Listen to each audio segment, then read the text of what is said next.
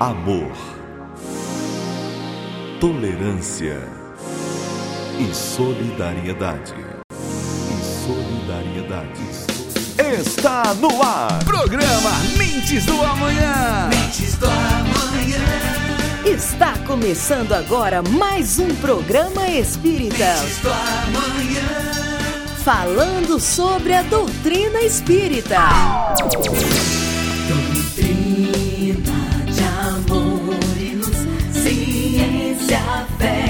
Consolação. Prometida dois Através do rádio, nós espíritas queremos levar até os seus lares mais um pouco sobre a mensagem de Cristo à luz da doutrina espírita e o esclarecimento sobre a nossa vida aqui na Terra e a outra vida no mundo espiritual. Pai é Deus e sois vós a família universal. Irmãos, é a doutrina espírita, a imensa esperança do porvir. Marchai ao clarão da luz bendita e nascer e renascer, amar e progredir. Doutrina de amor e luz, ciência, fé e consolação. Prometida há dois mil anos por Jesus, diretriz da humana perfeição.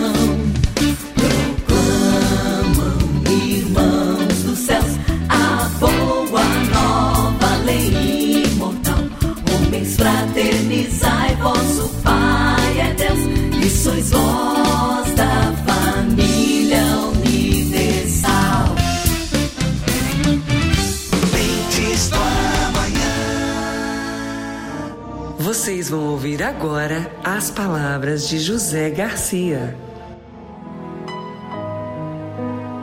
Caríssimo irmão, caríssima irmã, caríssimos companheiros de doutrina espírita, recebam o nosso abraço, recebam, acima de tudo, a nossa vibração de paz e amor, para que você tenha sempre presente em você a luz divina que ilumina e acalma todos os corações. O nosso tema de hoje iremos abordar a figura ímpar de Allan Kardec, o codificador. Vamos falar um pouco sobre aquele que codificou a doutrina espírita. Então, em primeiro momento, já queremos falar da palavra codificador. Porque muita gente pensa que Allan Kardec inventou a doutrina espírita, que ele é o, fim, o criador. Não, ele é o, simplesmente o codificador. O que, que aconteceu? Havia na França os fenômenos das mesas girantes. Esses fenômenos das mesas girantes atraíam multidões que aos finais de tarde se colocavam em torno das mesas e abordavam os espíritos sobre os mais variados assuntos e especialmente assuntos de menos importância, assuntos que não tinham assim uma finalidade muito construtiva. E esses assuntos chegando até Allan Kardec, alguém lhe disse que eram almas do outro mundo que poderiam estar se manifestando. E outros diziam que as mesas falavam por si só. Kardec, então, como era uma pessoa de estudos, uma pessoa instruída, disse: Olha, eu, para me provar que uma mesa fala, é necessário que ela tenha inteligência. E como ela não tem inteligência, eu não posso acreditar nisso. Mas de tanta insistência, alguns amigos convidando que ele fosse assistir algumas sessões, ele foi. E então ali ele percebeu que eh, havia algo por trás daquelas manifestações. As respostas eram inteligentes. E uma mesa é um ser, é assim, um objeto desprovido de inteligência, que não poderia dar respostas adequadas. Percebendo isso, ele começa então a catalogar as respostas obtidas, um trabalho imenso, e reduziu isso a um código, um código de doutrina de onde nasceu, aonde deu o nome Espiritismo. E na própria introdução do Livro dos Espíritos, Kardec diz que para as coisas novas são necessárias palavras novas e que o Espiritismo é uma coisa nova. E então criou-se o termo Espiritismo, que não havia até então. Se falava em espiritualismo, ou seja, espiritualismo é tudo aquilo que acredita na existência dos espíritos. O Espiritismo é um corpo de doutrina que toma outro sentido, o mais amplo, o mais variado, e que trata das relações dos espíritos com o mundo espiritual. Então, há uma diferença grande entre as duas coisas. E então, com, com isso, ele divide os assuntos: assuntos de ordem científica, assuntos de ordem moral, assuntos de ordem filosófica, e isso se transformou num código que, através de cinco livros escritos por ele, ainda encarnado, além da revista espírita, fez com que criasse a doutrina espírita e ele fosse cognominado o codificador da doutrina espírita, porque na verdade o Espiritismo é obra coletiva, não é obra de Kardec. É obra das inteligências dos espíritos desencarnados com os homens encarnados. Então é uma obra coletiva, de um intercâmbio espiritual, de um intercâmbio de pessoas que fez com que é, ela fosse não, mão de, não obra de um homem, mas obra de uma coletividade. Essa é uma das características da doutrina espírita. Ela é uma obra coletiva. E a Kardec coube a tarefa muito grande de coordenar esses trabalhos, de colocar isso num código doutrinário para criar então a doutrina espírita. Mas na verdade, quem era Allan Kardec? Allan Kardec é um pseudônimo usado por Hippolyte Léon Denisard Rivel para é, dedicar-se às obras espíritas propriamente dito, já que ele era um escritor renomado, um escritor conhecido, especialmente nas áreas, na área da educação. Ele havia escrito numerosas obras de educação. Só para citar rapidamente algumas, ele escreveu Plano proposto para o melhoramento da instrução pública, em 1828.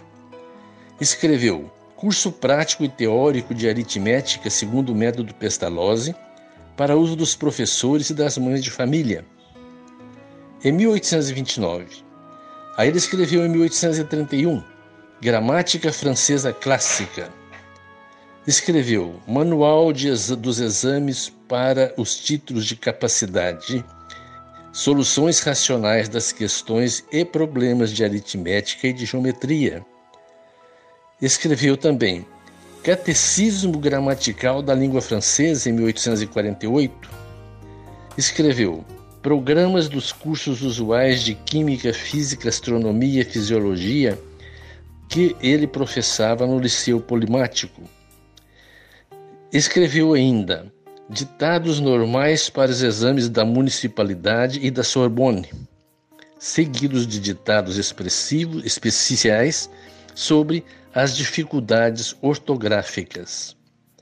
Ora, era muito conhecido então na área da educação, com várias obras escritas. Se ele começasse a escrever a doutrina espírita uh, com o mesmo nome, iria gerar muita confusão. Então ele preferiu separar. E em uma reunião mediúnica, um espírito veio e disse a ele que em uma encarnação ainda entre os druidas, ele havia se chamado Allan Kardec. E a partir de então, ele toma este nome. Ele passa a usar o nome de Allan Kardec como pseudônimo para suas obras espíritas, visando não misturar as suas, suas teorias educacionais com aquela doutrina nova trazida pelos espíritos que se chamaria Espiritismo. Este é o motivo, basicamente, para que ele usa, use o pseudônimo. Visitando as reuniões espíritas, Kardec teve contato com um caderno de perguntas e respostas que um amigo seu havia feito aos espíritos tempos antes da sua visita. E então ele começa a estudar esse caderno e analisar essas perguntas e respostas.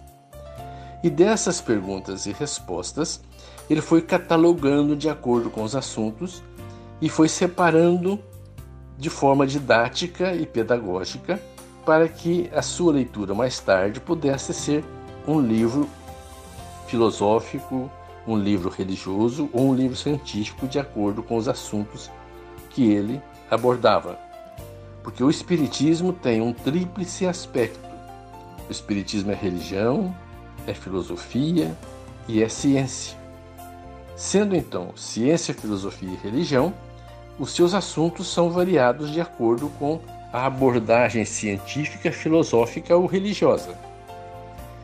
Quando ele se dedicou no início a escrever as obras espíritas, ele escreveu o Livro dos Espíritos, referente à parte filosófica, e cuja primeira edição apareceu no dia 18 de abril de 1857.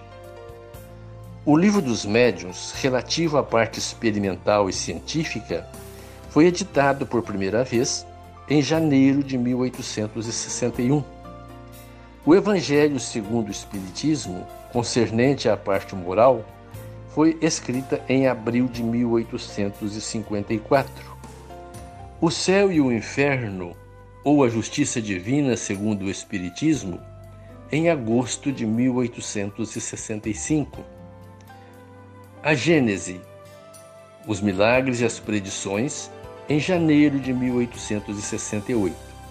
Além disso, ele escreveu a Revista Espírita, cuja primeira edição saiu em 1 de abril de 1858 e que não deixou de ser editada até a sua morte, era uma edição mensal da, da Revista Espírita. Escreveu ainda Viagem Espírita em 1862, escreveu o que é o Espiritismo, que são livros assim, de menor importância e muito específicos para determinados temas e determinados assuntos. É, de, é, escreveu também O Principiante Espírita, que é uma obra simples, abordando os principais pontos da doutrina espírita. E, então, nós podemos verificar a vasta obra de Kardec e ele foi o primeiro a apresentar a teoria relativa a tais fatos e formar com eles um corpo de doutrina metódico e regular. Demonstrando que os fatos erroneamente classificados de sobrenaturais se acham submetidos às leis, ele os inclui na ordem dos fenômenos da natureza, destruindo assim o último refúgio do maravilhoso e um dos elementos de superstição. Durante os primeiros anos em que tratou dos fenômenos espíritas, estes constituíram objeto de curiosidade quando as mesas girantes funcionavam. Com o livro dos Espíritos, ele fez que o assunto fosse considerado sob um aspecto muito diverso. Abandonaram-se as mesas girantes, que tinham sido apenas um prelúdio e começou-se a atentar na doutrina que abrange todas as questões de interesses da humanidade. Então, o surgimento do Livro dos Espíritos é uma data muito marcante, porque ali, através de 1018 questões, sem considerar as questões que estão subdivididas, Kardec pergunta sobre tudo aquilo que a filosofia mundial aborda ao longo dos tempos. Kardec nasceu no dia 4, 3 de outubro de 1804, de, na cidade de Lyon, na França, sob o nome de Denisard de Hippolyte Léon Denisard Rivel, e era de família de magistrados. Seus pais, seus tios eram juízes, advogados. E quando Kardec alcançou ainda uma certa, uma pequena idade, porém que começou seus estudos.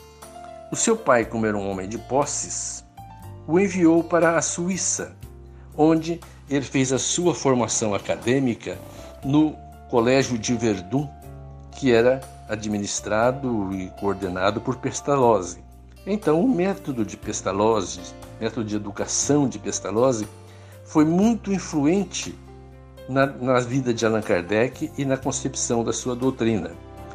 Pestalozzi ensinava que as escolas deveriam ensinar a cabeça, as mãos e o coração, ou seja, o intelecto, a atividade manual, o trabalho em si, e o coração para desenvolver o sentimento.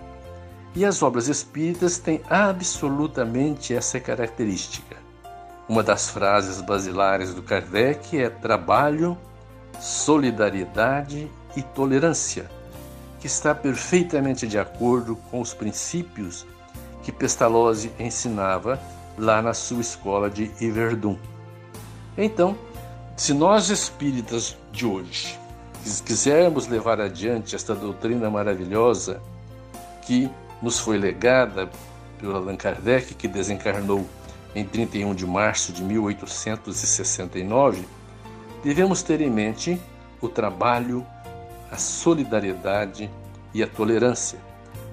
Porque o trabalho vai libertar-nos de todas aquelas coisas que nós ainda trazemos de vidas passadas.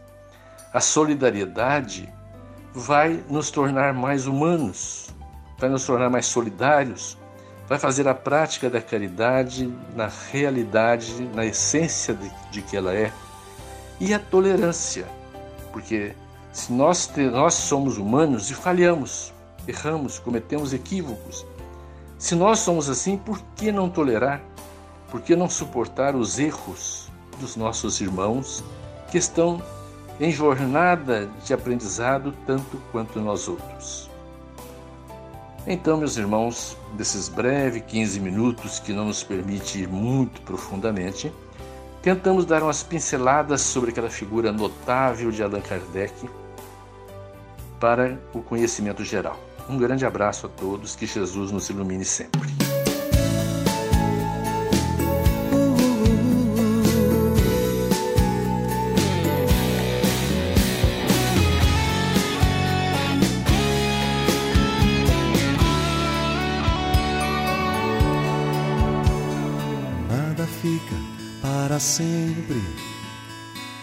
Nada ficará como está tudo pode acontecer.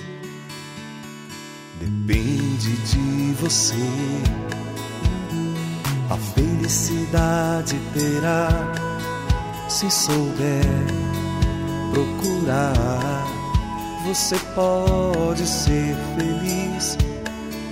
É o que ele sempre quis. Você pode brilhar como o sol você pode encantar como o mar. Se você pode sorrir, se você pode cantar, então você já é feliz. O mundo gira, gira, gira. A voz do planeta chama, chama. Aquele que ama, ama,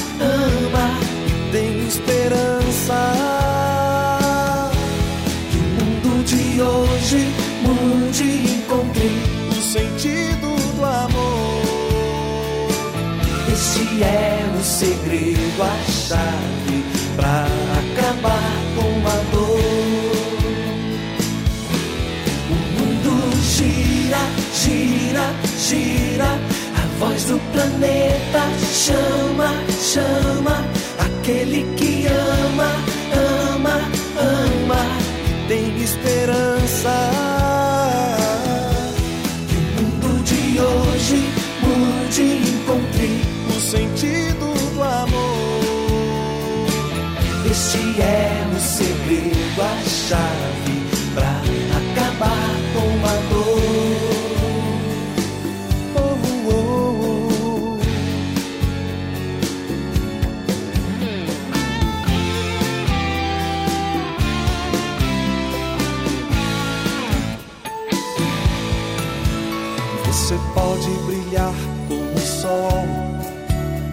Você pode encantar como o mar.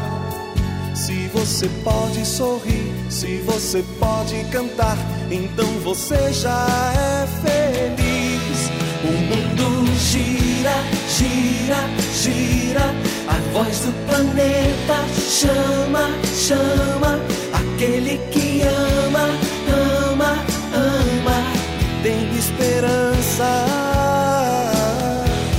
o mundo de hoje mude e encontre o sentido do amor. Este é o segredo, a chave pra acabar com a dor. O mundo gira, gira, gira. A voz do planeta chama, chama. Aquele que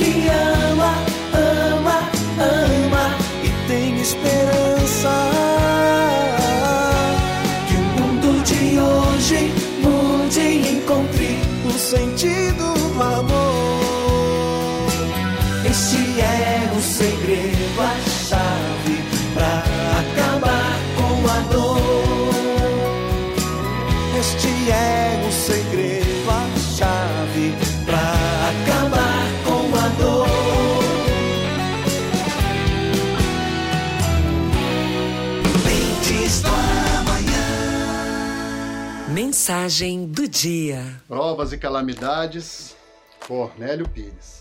Você nos pergunta em carta, meu caro Alfeu Segismundo, como encontrar alegria nas graves provas do mundo? E continua afirmando, Cornélio, que diz você? Tanta lágrima na terra, não sei explicar por quê. Basta ler, ouvir e ver nos campos de informação e a gente sofre pensando em tanta tribulação. É guerra que não se acaba, é desespero alastrando, é clima destemperado, calamidades em bando. É tromba d'água caindo, geada, seca, maré, amargura e insegurança surgem na falta de fé. É desastre a toda hora, é murro de força bruta. De que modo ser feliz em meio a tanta luta?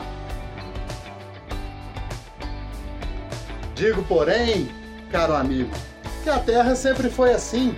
A escola que sempre educa, tanto a você quanto a mim. Você sabe, o educandário, em que a gente se renova, reclama trabalho, esforço, lição, disciplina e prova. Mas se quer felicidade, medite, prezado Alfeu, nas coisas boas da vida que você já recebeu. Pense nas almas queridas que o situaram no bem, nos recursos que o protegem, nas amizades que tem. Olhe o poder que possui de buscar o que lhe agrade. Você consegue mover-se conforme a própria vontade. Lembre o sono que desfruta, a mesa que o reconforta, a fonte jorrando em casa, o pão que lhe vem à porta. Recorde a sombra vencida pelos dons da luz acesa, os recursos do progresso e as bênçãos da natureza. Medite nos animais que sofrem no dia a dia, para que o prato lhe seja um transmissor de alegria. Pense nos dias tranquilos, de estudo, de calma e prece, nas horas somente suas, em que ninguém lhe aborrece. Então você notará de atenção célere e pronta que os benefícios da terra são benefícios sem conta. Em síntese, caro amigo, no mundo a gente, a meu ver, muito pouco sofreria se soubesse agradecer. Se você quer progredir na luz que Deus nos consente, esqueça a conversa mole, largue a queixa e siga em frente. Do amanhã.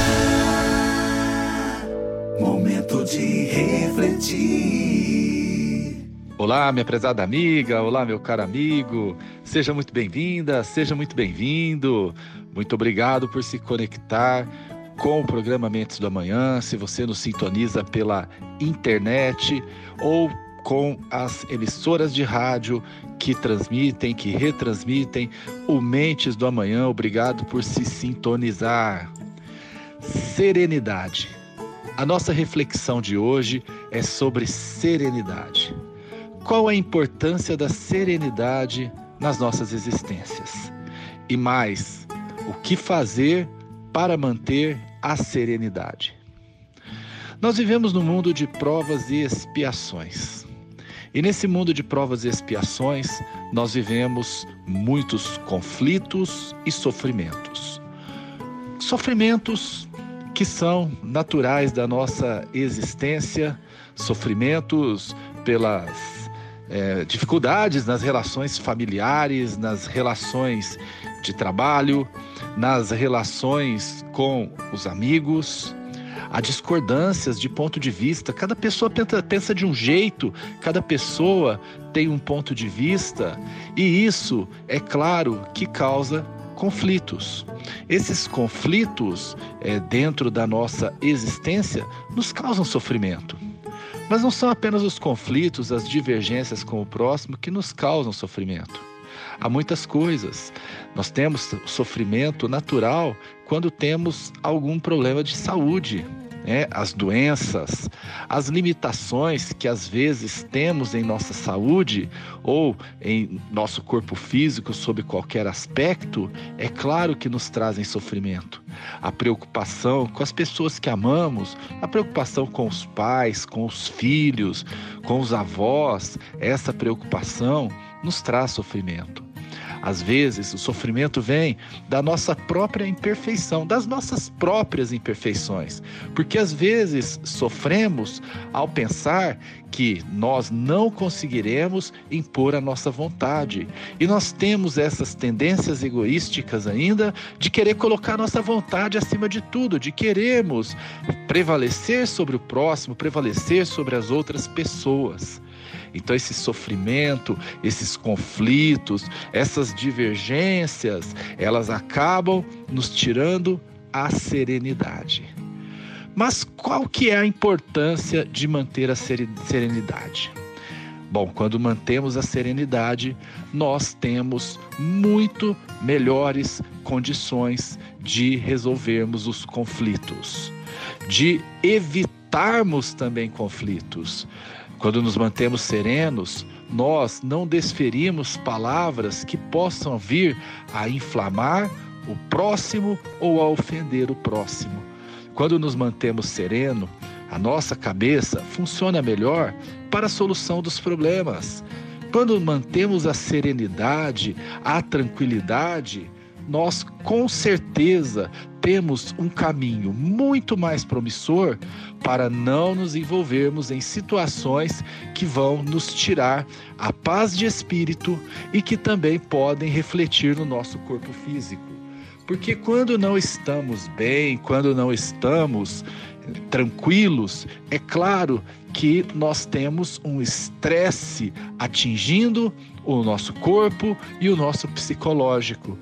Esse estresse no psicológico atinge também o corpo, porque aí nós somatizamos aquela situação, que se converte em dores por todas as partes do corpo, se converte em doenças que às vezes advêm do nosso estado psicológico abalado.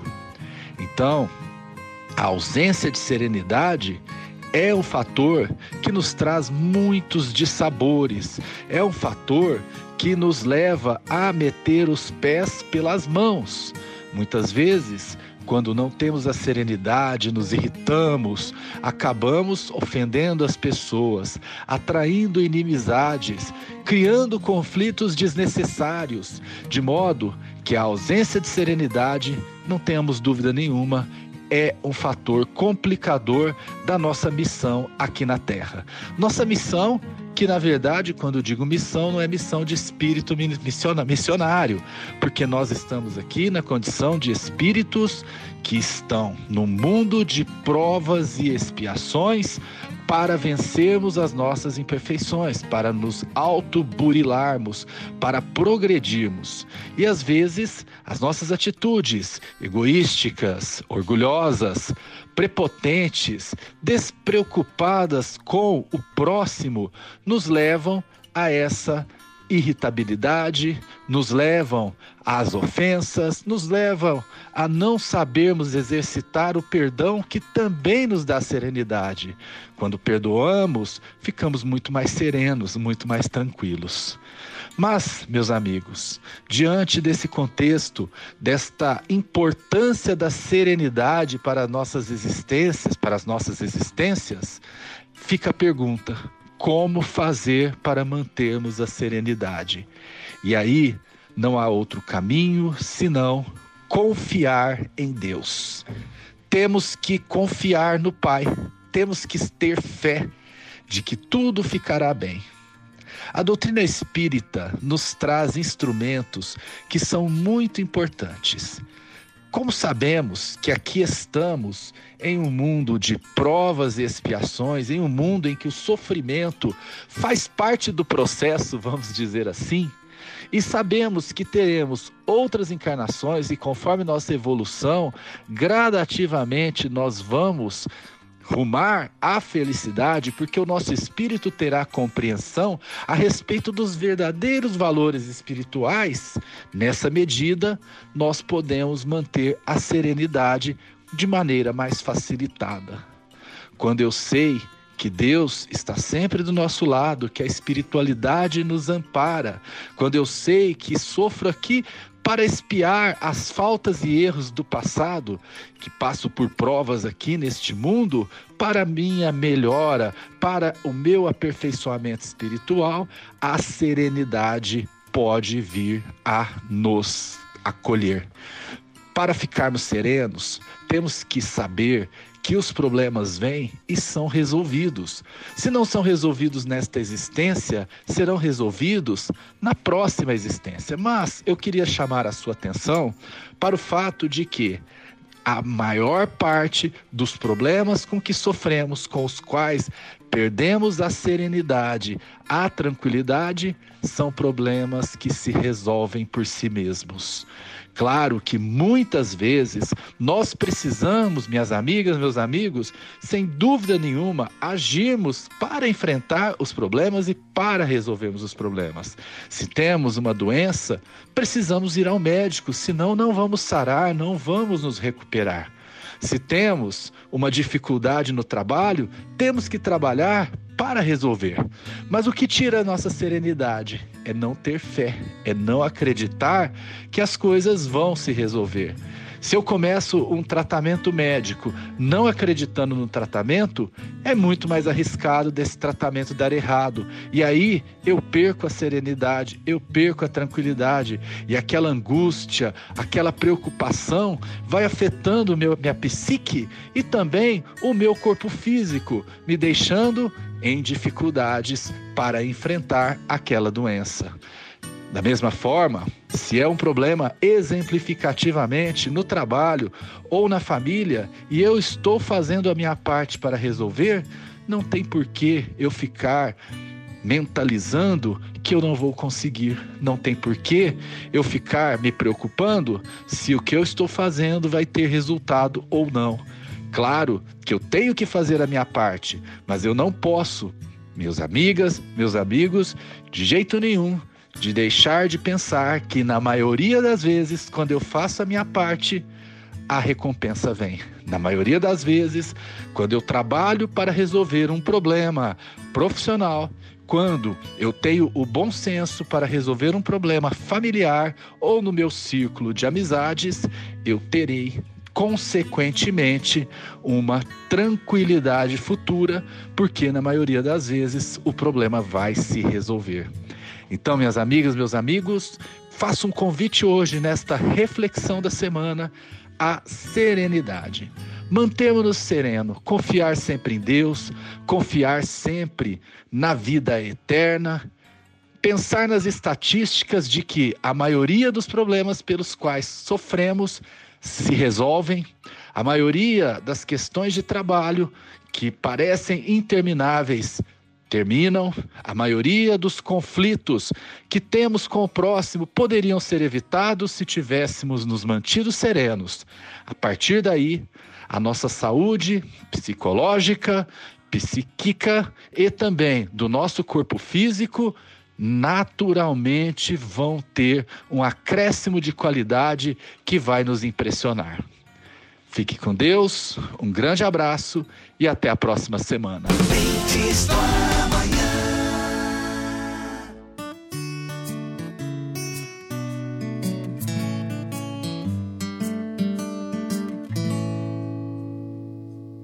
O tempo passa e leva tudo consigo. Carrega o mundo na leveza de um mente de leão. A carne em pétalas se desfaz ao vento. A esperança num relento se transforma em solidão. É tudo uma questão de acreditar.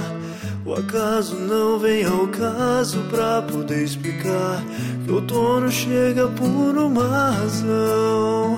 Tente se lembrar folhas, mesmo caindo, estão a flutuar.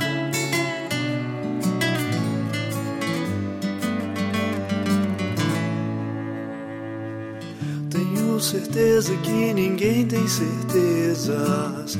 Os sonhos colorindo cinza que a dúvida nos traz. Difícil entender ainda de alguns. Ficaram com a missão de aprender o que é amar. Porque atropelar o dia de hoje. Se uma manhã não se lembrar da estrada que percorreu, por que negar a cura de uma palavra ao coração não mente? O amor é leite que embeleza o mundo de quem o sente.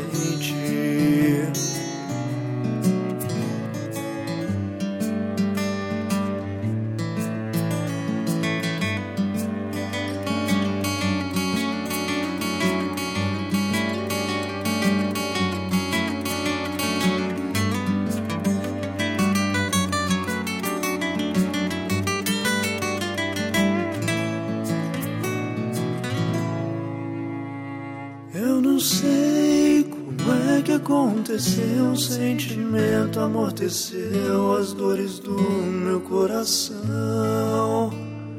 Me encontrei sorrindo com o olhar de quem não conhecia o mar e viu pela primeira vez.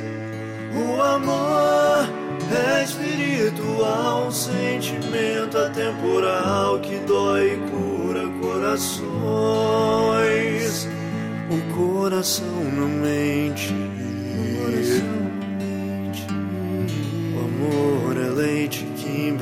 Embeleza o mundo de quem o sente.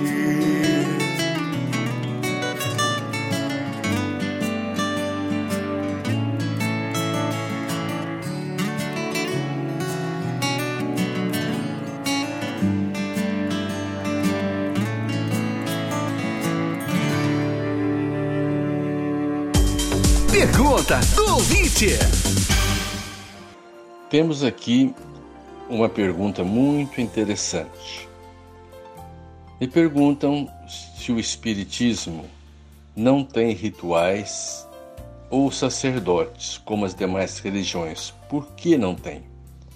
E podemos considerar, já que o Espiritismo não tem sacerdotes, não tem rituais, não tem dogmas, se podemos considerá-lo uma religião. Meu amigo, na verdade, o Espiritismo é uma religião no sentido lato da palavra, ou seja, ele é uma religião, sim, no sentido de religar a criatura ao Criador. Não se trata aqui de uma religião a mais que vem para aumentar ainda mais os conflitos humanos. Não se trata de uma religião que vem para colocar mais dúvidas, criar mais celeumas ou dividir. Não, o Espiritismo não tem essa característica.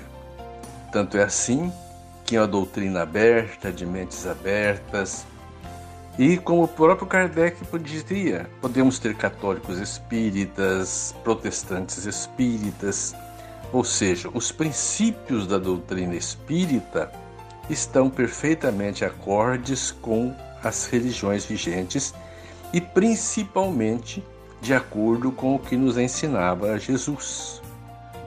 O Espiritismo vem não para aumentar os conflitos, vem para esclarecer, vem para colocar luz nos caminhos dos homens.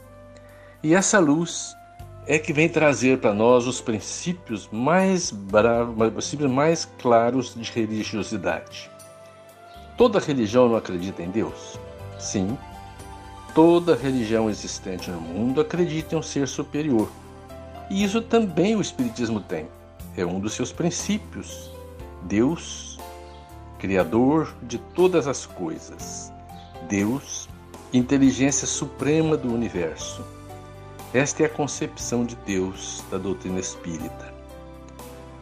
Todas as religiões não acreditam na imortalidade? Sim, todas. Umas de uma forma, outras de outra, mas todos acreditamos que temos uma alma e que esta alma vai continuar existindo após a morte do corpo físico. Apenas diferencia qual o destino da alma depois da morte do corpo. Porém, nós acreditamos na imortalidade. O Espiritismo vem fazer algumas mudanças radicais, vem fazer mudanças nos conceitos das relações humanas e nos conceitos da vida na Terra. Não considera, por exemplo, que a caridade, que a, perdão, não acredita, por exemplo, que somente fora da igreja é que não haverá salvação, ou seja, todos aqueles que frequentam a igreja teriam a salvação. Não. A doutrina espírita substitui fora da igreja não há salvação e coloca em seu lugar o termo fora da caridade não há salvação. Ou seja, criando um clima propício para que nós possamos sermos caridosos, ser solidários uns com os outros, criando o verdadeiro conceito de irmandade. O Espiritismo, por outro lado, nasceu vinculado ao Evangelho de Jesus e dele nunca vai se afastar. Ou seja, os princípios ensinados por Jesus fazem parte da moral espírita, da religiosidade espírita. Portanto, são conceitos religiosos, sim, que vão permanecer, vão criar condições para uma humanidade livre e inteligente, considerando a sua condição de evolução para toda a geração que vem após nós as gerações todas da humanidade. Então, podemos dizer sim que o Espiritismo é uma religião. Nós oramos, fazemos nossas preces, que é um ato de religiosidade. Nós acreditamos em tudo aquilo que as outras religiões acreditam, somente que o Espiritismo dá luz. O Espiritismo esclarece muitos pontos obscuros. Por exemplo, o Espiritismo não crê em céu e inferno como situações permanentes e fixas no espaço, mas acredita sim no estado de consciência das pessoas que os colocam no céu ou no inferno de acordo com as suas obras.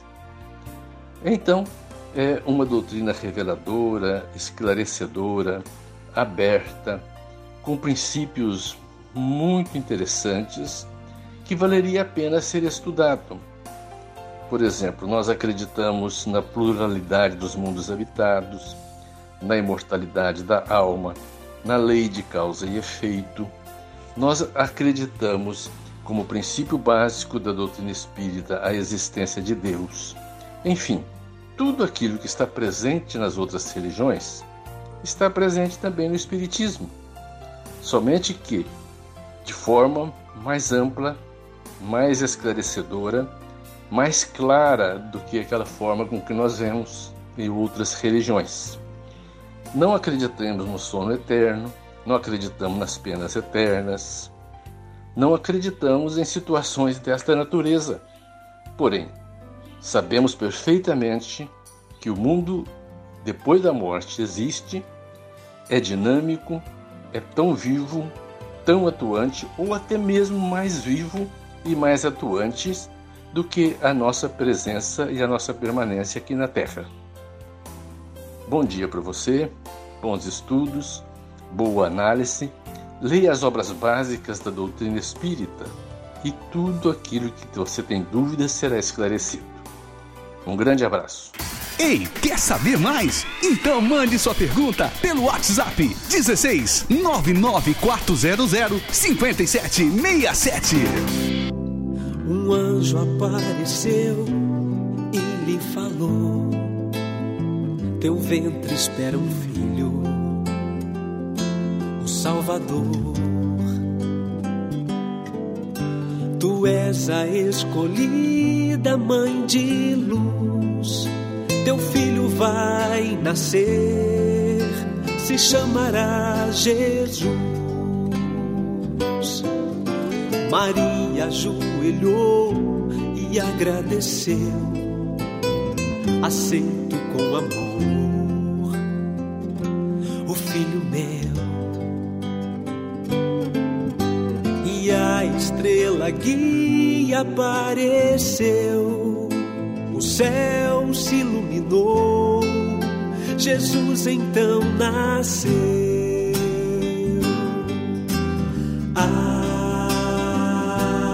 Ave Maria, a paz do seu amor venha nos proteger. Ave Maria,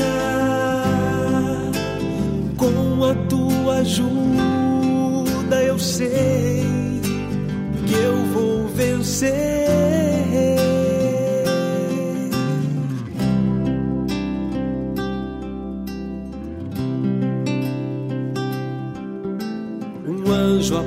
Apareceu e lhe falou: Teu ventre espera um filho, o Salvador. É tempo de louvar, é tempo de orar, é tempo pra gente despertar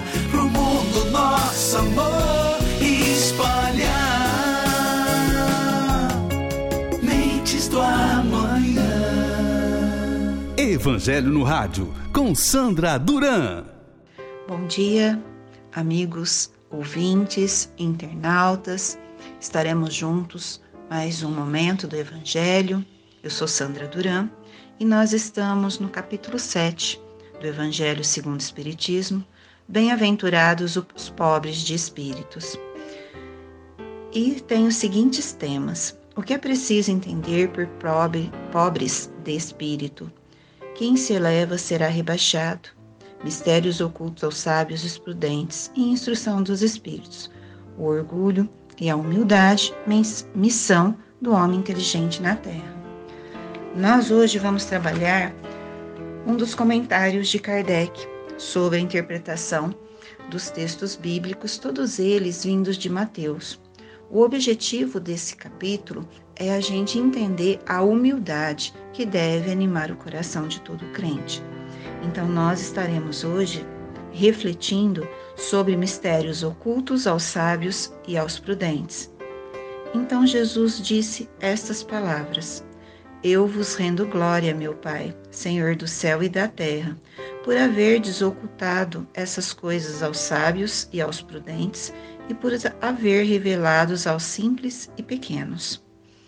Então, Jesus faz essa citação e nós devemos refletir muito sobre ela, porque nós pensamos muito que a pessoa está pronta para entender a lei de Deus. E nós não estamos ainda. nós ainda trazemos em nós muito forte pensamentos que nos ligam a um orgulho muito grande, que é o oposto do que o capítulo de hoje nos leva a refletir. Por que, que nós temos muito orgulho?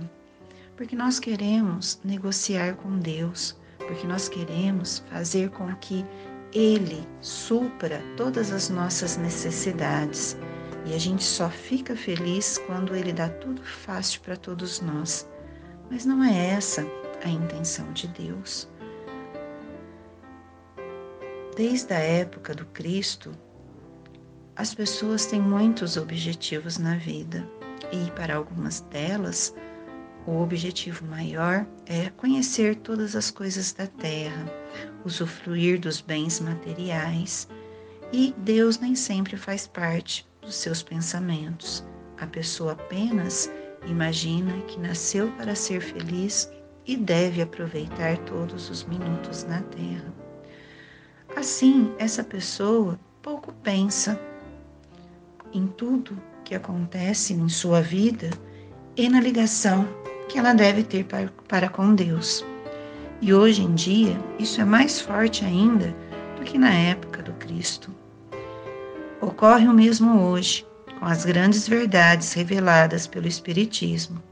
Certos incrédulos se espantam que os espíritos façam tão pouco esforços para os convencer. É que estes últimos se ocupam daqueles que procuram a luz de boa fé, com humildade, de preferência aqueles que creem possuir toda a luz, e, apare e parecem pensar que Deus deveria estar muito feliz em os conduzir para si, lhes provando que existe. Nós estamos numa fase da humanidade que a reencarnação está se tornando um senso comum em todos os países, porque hoje, hoje em dia se fala mais abertamente disso em novelas, em filmes, ou seja, já está se tornando senso comum. Mas muitas pessoas ainda não aceitam esse critério da reencarnação e buscam continuar as suas vidas sem a transformação. E às vezes o homem gosta muito de provas científicas e quer que aconteçam provas científicas para provar a reencarnação. Interessante que elas estão acontecendo desde a época da codificação. Espíritos estão se materializando, pessoas estão se lembrando de suas vidas passadas e ainda tem pessoas que não acreditam isso porque ainda não é o momento delas, né?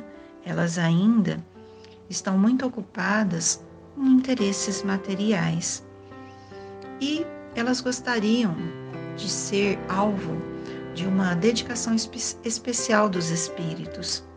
Isso acontecerá, mas quando ela estiver pronta para ouvir e entender tudo aquilo que os espíritos têm a nos mostrar e fazer com que nós entendamos esse processo de vida que é bem diferente de tudo aquilo que uma pessoa materialista acredita que seja. Os incrédulos não se espantem, pois Deus e os espíritos, que são seus agentes da sua vontade, não se submetem às suas exigências. Que se pergunte o que diriam a esse último se o último de seus servos quisesse se impor a eles. Deus impõe suas condições e não se sujeita a deles. Escuta com bondade aqueles que a ele se dirigem com humildade e não aqueles que creem saber mais do que ele. Ou seja, existe um momento na vida que todas as ilusões que nós temos, elas vão acabando e nós vamos começando a pensar de maneira diferente. É o chamado amadurecimento.